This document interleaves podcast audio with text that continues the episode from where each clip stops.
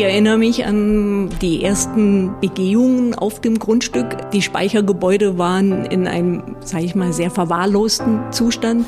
Wirtschaftlichkeit ist für ein Denkmalamt manchmal nicht ein Hauptgrund zu sagen, äh, gut, dann reißt das Gebäude ab. Äh, das verstehen wir natürlich, dass ihr nicht wirtschaftlich arbeiten könnt. Wenn ich heute dort übers Baufeld gehe und diese Speicher sehe und sehe, wie sie jetzt mit Leben gefüllt sind. Dort sind Familien, dort spielen Kinder. Es macht einen schon besonders stolz, dass man so ein Bauwerk wieder einer Nutzung zuführt. Der Blick auf Bestandsgebäude ändert sich einfach. Dieser Aspekt der Nachhaltigkeit, den wir ja in den Jahrzehnten vorher gar nicht so gesehen haben, den sieht man auf einmal. Man kann eigentlich zu, zu jedem Bauteil oder zu jedem Detail eine Geschichte erzählen. Das, glaube ich, ist beim Neubau nicht so. Glücklich Wohnen, der Buwok Podcast. Herzlich willkommen zu Glücklich Wohnen, der Buwok Podcast. Alle zwei Wochen besprechen wir Themen rund um Quartiersentwicklung, Stadtentwicklung und Architektur. Mein Name ist Michael Diwe und ich freue mich auf ein besonderes Thema, der Umgang mit Bestandsgebäuden. Oft hat man es ja in der Quartiersentwicklung mit Grundstücken zu tun, äh, wo bereits alte Gebäude draufstehen. Dann stellt sich die Frage, abreißen oder erhalten und irgendwie integrieren. Zu genau diesem Thema haben wir zwei passende Gesprächspartnerinnen zu Gast mit einem besonderen Projekt. Ich begrüße die Projektleiterinnen Nora Rasch und Elke Kaczmarek von der BUWOG. Herzlich willkommen. Hallo. Hallo. Frau Rasch, Frau Kaczmarek, Sie sind beide kaufmännische Projektleiterinnen seit vielen Jahren äh, und leiten große Neubauprojekte und Quartiersentwicklungen in Berlin. Steigen wir mal direkt ein. Ähm, unser Thema ist heute der Umgang mit Bestandsgebäuden in der Quartiersentwicklung. Oft heißt es, ähm, Abreißen und Neubauen sei günstiger und äh, rentabler äh, als Sanieren. Aus Ihrer Erfahrung heraus und vielleicht auch ein bisschen mit Blick auf die Branche oder Kolleginnen und Kollegen aus der Branche, wird zu viel abgebrochen? Also das kann man jetzt pauschal so gar nicht einfach beantworten. Ähm, ein Abriss kann ja aus den verschiedensten Gründen sinnvoll sein. Äh, zum Beispiel passt ein älteres Gebäude mhm. äh, in städtebaulicher Hinsicht nicht mehr in die Umgebung mhm. oder kann veränderten gesellschaftlichen Ansprüchen nicht mehr genügen. Und äh, deshalb ist es eigentlich gar nicht so die Frage, ob man ein Gebäude, ob ein Abriss immer sinnvoller ist oder nicht. Vielmehr müssten wir uns die Aufgabe stellen, wenn wir ein Gebäude abreißen, dass wir dann den Blick darauf richten, was anstelle mhm. des abgerissenen Gebäudes dann gebaut wird. Dann schauen wir uns mal ganz speziell das Projekt an, das Sie gerade realisieren. Wir reisen mal in Gedanken nach äh, Spandau in den Westen von Berlin, wo Sie als Projektleiterin ein Grundstück äh, übernommen haben vis-à-vis -vis der Insel Eiswerder. Ähm, erklären Sie uns mal das Grundstück und was Sie da vorgefunden haben an Bestandsgebäuden. Äh, also ich begleite das Projekt seit dem Ankauf in 2016. Mhm. Wir haben dort vorgefunden 50.000 Quadratmeter Grundstücksfläche mhm. mit drei denkmalgeschützten Speichergebäuden und diversen anderen Bestandsgebäuden. Mhm. Und das ist ein Grundstück, das liegt direkt am Wasser. Davor verläuft eine Promenade. Und erinnern Sie sich noch an den ersten Moment, wo Sie in diese Speichergebäude reingegangen sind und sich mit dem, was an Bestand dort existiert, mal vertraut gemacht haben? Ich erinnere mich an die ersten Begehungen auf dem Grundstück. Mhm. Es, die Speichergebäude waren in einem, sage ich mal, sehr verwahrlosten Zustand. Die Keller waren mit Müll bis oben hin voll und trotzdem in den oberen Geschossen kam schon so ein, ein Flair. Das waren ja mhm wie Hallen, es gab keine Zwischenwände, die alten Stützen. Also es war schon sehr beeindruckend und vor dem inneren Auge hat man schon irgendwie so ein bisschen gesehen, was daraus entstehen kann. Der Denkmalschutz ist das eine, aber war Ihnen klar, dass auch von der Bausubstanz man mit dem Gebäude in irgendeiner Form wird umgehen können? Oder wie nähert man sich der Frage, was machen wir da jetzt eigentlich? Also ich glaube, wir sind am Anfang ein bisschen blauäugig an die Bausubstanz rangegangen. Wir sind die Speichergebäude, die werden ja unterschieden in Bodenspeicher, das sind die beiden südlichen Gebäude. Dort gab es Zwischendecken, das sind Stahlbeton-Skelettbauten mhm. mit Stützen und Ausfachung. dort wurden ja riesige ähm, Gewichte gelagert für mhm. Getreidesäcke. Und äh, unsere Vorstellung war schon, dass das natürlich für Wohnen leicht ausreicht. Mhm. Und im Laufe der Maßnahmen hat sich eben doch gezeigt, dass die Substanz um einiges schlechter ist, als wir in den ersten Untersuchungen angenommen hatten. Also im Verlaufe des Projekts durchaus auch mit Abenteuern verbunden in irgendeiner Form. Wir müssen einmal noch sagen, die äh, Speicher sind schon etwas älter und da war kein Wohnen bisher, sondern die stammen aus den 1930er Jahren, glaube ich. Genau, die Speichergebäude wurden ähm, in den 30er Jahren für die Heeresversorgung errichtet. Deswegen, das sind Typenspeicher, die gibt es deutschlandweit relativ oft. Mhm. Und ähm, die stehen immer am Wasser, weil eben die Lasten mit Frachtkähnen äh, verteilt wurden zum, zur Heeresversorgung. Die Erschließung erfolgte von der Wasserseite. Das war dann im Nachgang für uns auch ein Problem, weil wir ja nicht von der schönen Wasserseite die Treppenhäuser wollten, mhm. sondern von der abgewandten Seite. Und so mussten in die Speichergebäude sehr, sehr aufwendig die Treppenhauskerne eingebaut werden. Mhm. Also auch so ja, Bauen im Bestand hat schon eine sehr starke Herausforderung. Sie haben gesagt, dass diese Reichstypenspeicher mehrfach in Deutschland äh, existieren. Wenn man sich dieser Frage, wie gehe ich mit dem Bestand um, nähert, schaut man sich andere Projekte dann auch an, was es an Beispielen gibt? Wie kann man Erschließungen machen? Wie kann man eine Nutzung herstellen? Also die, sage ich mal, die bekanntesten Reichstypenspeicher stehen in Münster. Die wurden dort von, von der Gemeinde umgenutzt. Mhm. Gibt es ein sehr schönes Buch dazu, das haben wir auch zu den ersten Besprechungen mit der Denkmalbehörde mitgenommen. Mhm. Und da wurde uns gleich gesagt, das Buch können wir wieder einstecken. Äh, so eine weitreichende Veränderung der Speicher wird Spandau nicht mittragen, das Denkmalamt. Frau Kratschmarik, was waren denn die besonderen Herausforderungen bei den beiden südlichen Speichern?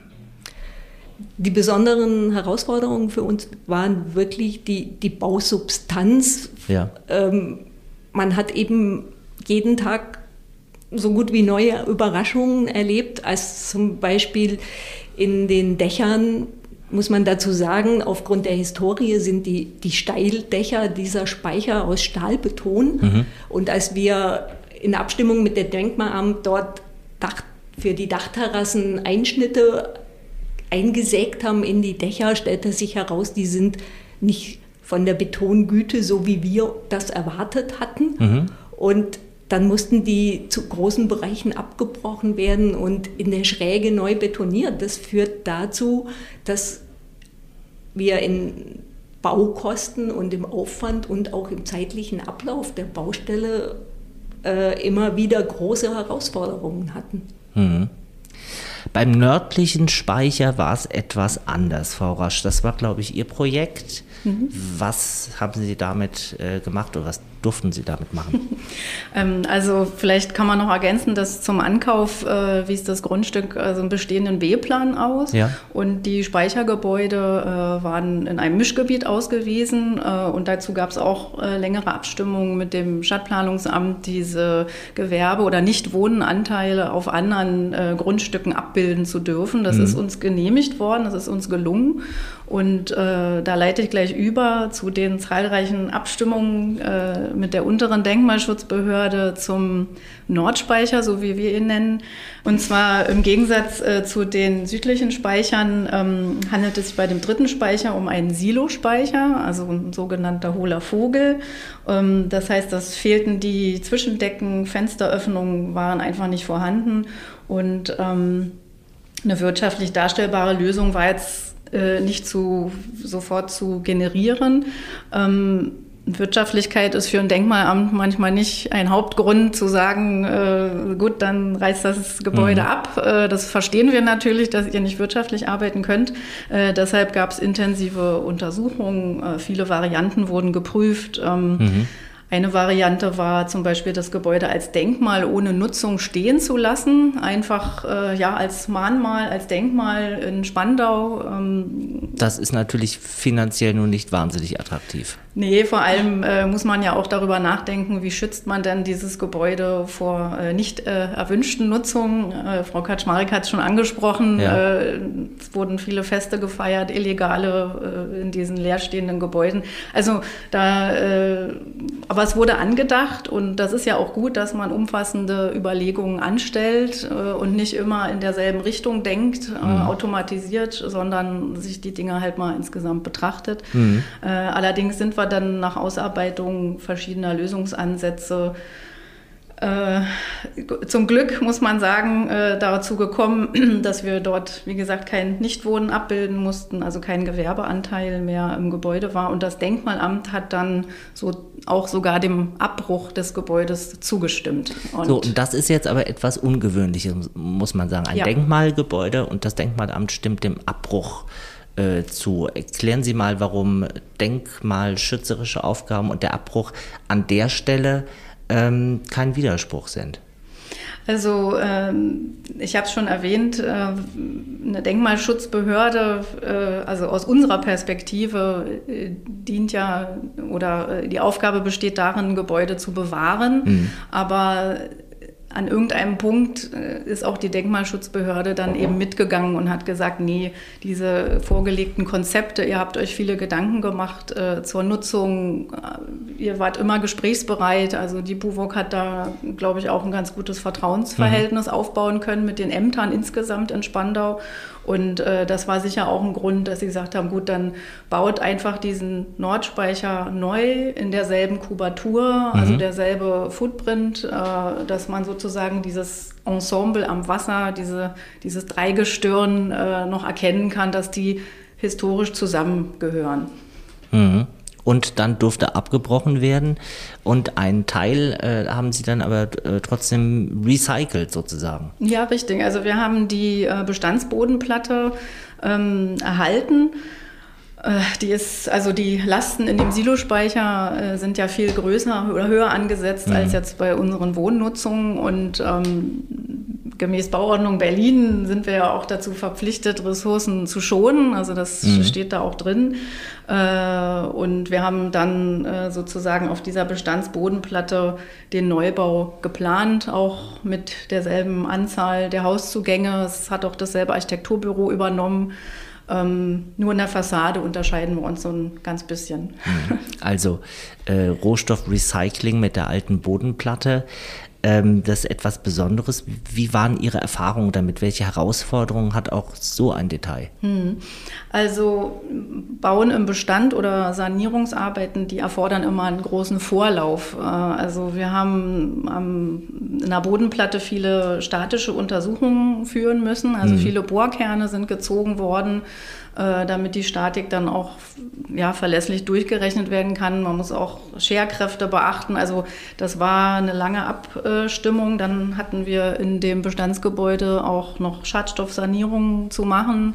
Und der Abbruch äh, muss natürlich auch gut vorbereitet werden, dass man dann diese Bodenplatte nicht doch beschädigt und äh, ja, also der Vorlauf ist äh, etwas länger als vielleicht jetzt bei einem reinen Neubau. Mal generell gesprochen, wenn äh, in der Quartiersentwicklung oder wenn man in der Quartiersentwicklung ein Grundstück mit Bestandsgebäuden hat, denkmalgeschützt, das ist jetzt mal das eine, aber generell, wie wird entschieden, ob man das abbricht oder ob man es erhält? Wie ist da so der Prozess? Also das haben wir eingangs schon erwähnt. Das ist immer eine Einzelfallbetrachtung. Man kann nicht pauschal sagen, wenn man vor einem Bestandsgebäude steht, äh, so ist es, weil das haben wir bei anderen Gebäuden auch schon so gemacht. Es ist tatsächlich eine Einzelfallbetrachtung und ähm, man muss das Gebäude eben intensiv voruntersuchen um dann zu klären, ob Anforderungen der ENEF oder der heutigen statischen Anforderungen, ja. ob dieses Gebäude äh, dem auch gerecht werden kann, was planungsrechtliche Vorgaben betrifft. Und ähm, wirtschaftlich muss es am Ende eben auch noch sein. Mhm. Also es muss gültigen äh, Regelungen äh, entsprechen, Brandschutz, Lärmschutz äh, etc. Barrierefreiheit, kriegt man das hin?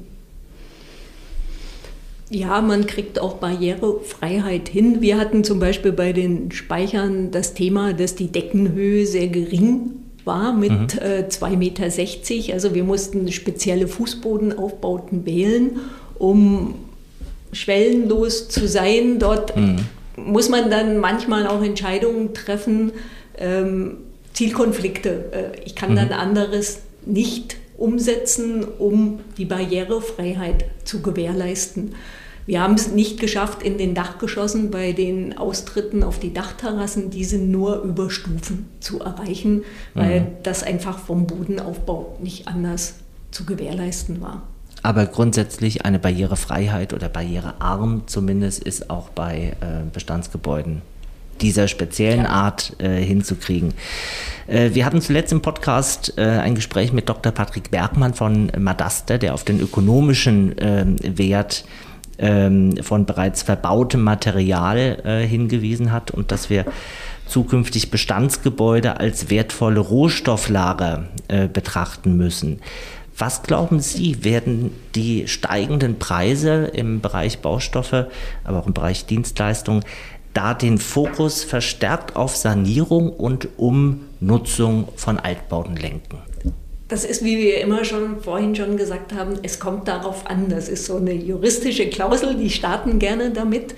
Ähm, man muss überlegen, was wir zum Beispiel gemacht haben bei den Speichern, auch ein bisschen durch das Denkmalgebäude initiiert, dass wir keine Wärmedämmverbundsystem bauen durften und damit auf eine Poroton-Außenwand gegangen sind. Das heißt, ich habe mhm. dann keine Verbundaußenwand, die ich später aufwendig trennen muss und mhm. vielleicht gar nicht sortenrein trennen kann, sondern ich habe dann ein Material mit Putz, was vermutlich dann leichter einer Weiterverwendung zugeführt werden kann. Mhm. Bei anderen äh, Gebäuden oder Bauabschnitten haben wir darauf geachtet, dass so eine Trennung später eventuell möglich ist. Das sind kleine Dinge, die man einfach jetzt schon berücksichtigen kann im, im Lebenszyklus eines Gebäudes. Am Ende ist es auch oft noch wieder, kommt die Wirtschaftlichkeit auch ins Spiel, mhm. ähm, die wir einfach auch gewährleisten müssen. Also kreislauffähiges äh, Wirtschaften ermöglichen bei solchen Projekten. Mhm. Wird, wenn die Baukosten steigen, man auch mit verbauten Materialien äh, anders umgehen in Zukunft? Wird mhm. man deren Wert anders verstehen, Frau Rasch? Also das denke ich schon. Also der Blick auf Bestandsgebäude ändert sich einfach. Dieser Aspekt der Nachhaltigkeit, den wir ja in den Jahrzehnten vorher gar nicht so gesehen haben, den sieht man auf einmal. Und dadurch äh, eine Sanierung eines Gebäudes erfordert immer eine Kraftanstrengung. Also mhm. das ist äh, aufwendiger in den Ressourcen, die man zu bringen hat, äh, dieses Gebäude wieder zum Leben zu bringen. Ähm, also der Blick ändert sich sicher und das führt vielleicht auch dazu, äh, ja, dass man dann bei wirtschaftlichen Parametern nochmal sagt, gut, jetzt äh, geben wir an der Stelle doch noch mehr Geld aus, weil einfach diese Nachhaltigkeit, so ein Gebäude dann, die, äh, die Nachhaltigkeit, die so ein mhm. Gebäude mit sich bringt, dann eben auch fördernswert genug sein kann. Also ein Beitrag für die Zukunft. Auf jeden Fall, ja. Haben Sie mal ausgerechnet, dadurch, dass Sie die alte Bodenplatte bei Ihrem nördlichen Speicher äh, verwenden, wie viel Beton oder wie viel äh, Material da so eingespart wurde in Tonnen oder in womöglich nee, CO2? Das äh, haben wir noch nicht betrachtet äh, tatsächlich. Das könnten wir machen. Allerdings, äh, wenn man nur diesen Parameter ansetzt, dann kommt man sicher zu dem Ergebnis, dass man irgendwie Material gespart hat oder CO2 gespart hat. Äh, allerdings steht dem gegenüber ja immer der, der Aufwand, der noch mit eingerechnet werden muss äh, ja, wieder äh, des, der Nutzung zuzuführen. Was ich vorhin erwähnt hatte, die zahlreichen Untersuchungen, da muss das ja auch wieder ausgebessert werden. Mhm. Bevor der Rohbauer raufgeht, muss nochmal gefräst und glatt gezogen werden. Also da gibt es einfach viele Punkte und viele Investitionen, die dem also so ein bisschen gegenüberstehen. Die mhm. präzise CO2-Bilanz ist an der Stelle einfach auch äh, schwierig. Ja, es kommt darauf an, welche Parameter man ansetzt. Im Rahmen mehrerer äh, Buburg-Projekte wurden oder werden ja äh, historische Gebäude saniert. Neben ihren äh, Speichern in Spandau sind es zum Beispiel ein altes Werfthaus im Quartier 52 Grad Nord, nicht denkmalgeschützt, aber wird trotzdem erhalten äh, die Belgienhalle auf dem neuen äh, Gartenfeld oder auf der Insel Gartenfeld oder auch äh, einige Gebäude auf dem äh, ehemaligen Bautzgelände im hessischen Hanau. Wie ist das eigentlich? Baut man als Projektleiterin äh, oder Projektleiter eine besondere Beziehung zu diesen alten Gebäuden auf? Oder ist schon vorherrschend der Gedanke, oh je, das wird spannend? Nein, das, der, dieser Gedanke ist nicht vorherrschend. Das ist, wie ich am Anfang schon gesagt habe, der, der Funke ist einfach übergesprungen bei mhm. diesen Gebäuden. Natürlich hat man im Hinterkopf, dass da bestimmte Herausforderungen damit verbunden sind. Die Speicher wurden ja jetzt, die südlichen, Ende Dezember oder im ersten Halbjahr fertiggestellt. Und mhm. wenn ich heute dort übers Baufeld gehe und diese Speicher sehe und sehe, wie sie jetzt mit Leben gefüllt sind. Dort sind Familien, dort spielen Kinder, auf dem Balkon stehen Dinge. Äh, ja, man, es macht einen schon besonders stolz, dass man so ein Bauwerk wieder einer Nutzung zuführt, dass man auch den Charakter dieses Gebäudes noch mhm. erkennt und es trotzdem den heutigen Anforderungen gerecht umsanieren konnte oder sanieren konnte. Mhm. Also alter Bestand gibt auch einen besonderen Charme in ein äh, Quartier, Frau mhm. Also Sie haben ja gefragt, ob man eine besondere Beziehung aufbaut. Also wir ja. lieben natürlich alle unsere Projekte, die wir betreuen.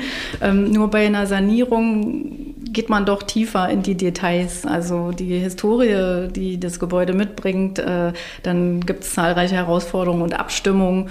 Und äh, ja, es ist wie in einer äh, guten langen Ehe. Äh, es entstehen viele Abstimmungen, viele Kompromisse und man lernt sich richtig gut kennen. Und so ist es eben bei Bestandsgebäuden ja auch. Also die Hürden, die man dann gemeistert hat, die liegen schon ein bisschen höher als bei einem Neubau.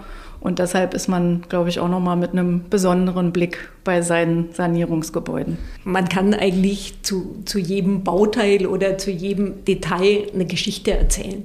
Das, glaube ich, ist beim Neubau nicht so. Ne? Also wenn ich zum Beispiel dann die, es gibt diese, oder diese historischen Laderampen, da drüber die Vordächer, am Anfang sollten sie saniert werden. Dann mhm. hat sich herausgestellt, die waren so marode, das ging einfach nicht mehr, mhm. wurden abgebrochen. Dann hat man überlegt, machen wir das mit Fertigteilen. Mhm. Dann hat sich herausgestellt, nein, das geht dann doch nicht. Und dann musste die Verankerung dieser neuen Vordächer, da mussten ähm, Stahl bis zu drei Meter in die Decke getrieben werden mit dem mhm. Bohrer. Da gab es auf der ganzen Baustelle nur einer, der so exakt bohren konnte, damit das auch in der Flucht ist. Und so fällt einem bei so einem Gebäude eben zu vielen Details eine ganz besondere Geschichte ein und das verbindet, glaube ich, doch noch mal mehr als Neubau. Mhm. Bestandsgebäude haben zum Teil auch eine wechselvolle Geschichte. Ähm, das ist auch ein Thema gewesen bei den äh, drei Speichern des künftigen äh, Quartiersspeicherballett? Ja, also ähm, diese Speichergebäude wurden ja im Dritten Reich zur Heeresversorgung genutzt, also äh, sind sozusagen mit der deutschen Geschichte, äh, Geschichte stark verbunden. Ja. Ähm, und wir gehen damit äh, offen um. Also wir werden eine Infostele im Quartier errichten. Mhm.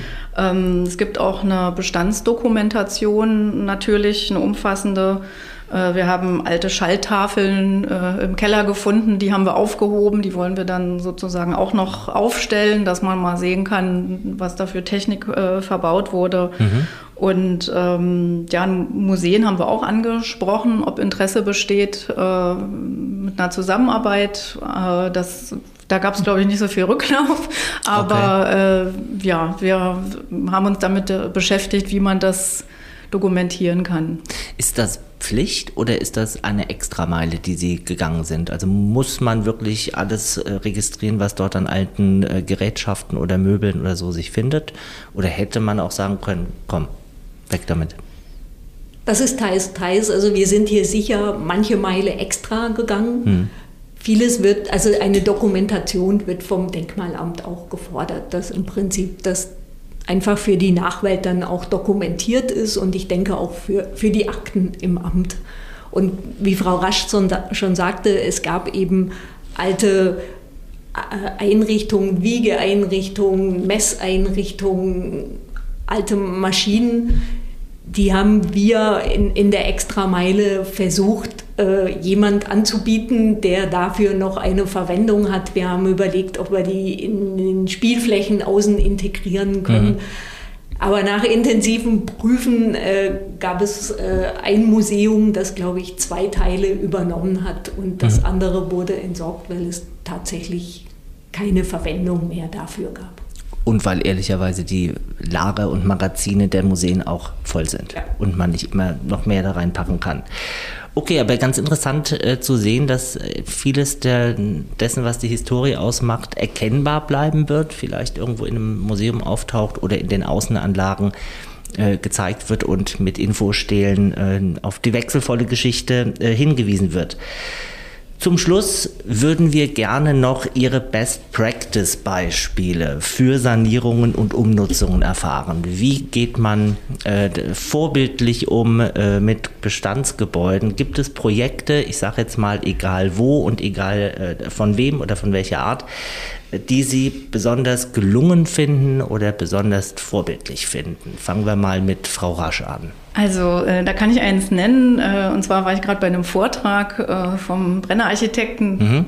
Und äh, der hat lange darüber referiert, äh, wie er die Onkel-Tom-Siedlung in Zehlendorf äh, sanieren durfte. Also es ist über einen langen Zeitraum erfolgt. Und wenn man heute durchfährt, also da gibt es lange Studien über Farbkonzepte. Mhm. Das war sehr interessant und äh, ist sicher auch äh, eine Schützens, also schützenswert und ein gelungenes Projekt und sicher sinnvoll. Also man sieht ganz deutlich die Unterschiede äh, nach der erfolgten Sanierung zu den ja, in den Jahren entstandenen Umbauten, wie die eigentlich dieses, diese Gesamtanlage schon verunstaltet oder verfremdet und auch unwohnlich gemacht haben. Mhm. Und das äh, hat mich beeindruckt, das ist jetzt gerade aktuell, aber gibt sicher ganz viele andere Projekte auch noch. Frau Kaczmarek ergänzt? Also ich komme aus Süddeutschland und für mich ist so ein, ein wunderbares Projekt, was auch jetzt gerade wieder in den Medien ist, die, der Olympiapark in München. Der, das ist für mich einfach eine ganz herausragende Baukunst und da freue ich mich jedes Mal und da wünsche ich mir auch, dass das so erhalten bleibt, wie es ist. Das war unsere Podcast-Folge zum Thema Umgang mit Bestandsgebäuden. Ich darf noch darauf hinweisen, dass Sie weitere Informationen zum Quartier Speicherballett auf einer Webseite finden können, die heißt speicherballett.de. Ergänzende Informationen finden Sie auch in den Show Notes und auf buwok.de. Wenn Ihnen diese Folge gefallen hat, dann könnte Ihnen übrigens auch eine dazu passende Folge aus der vorherigen Staffel gefallen. Äh, Folge 4, Cradle to Cradle, kreislauffähiges Bauen. Ein Gespräch mit Dr. Patrick Bergmann von Madasta. Machen wir gerne Werbung für. Und in zwei Wochen sind wir ja ohnehin wieder da. Das war's für heute. Danke fürs Zuhören und danke Nora Rasch und Elke Kaczmarek. War Glücklich Wohnen, der Buwok Podcast. Überall, wo es Podcasts gibt und auf buwok.de.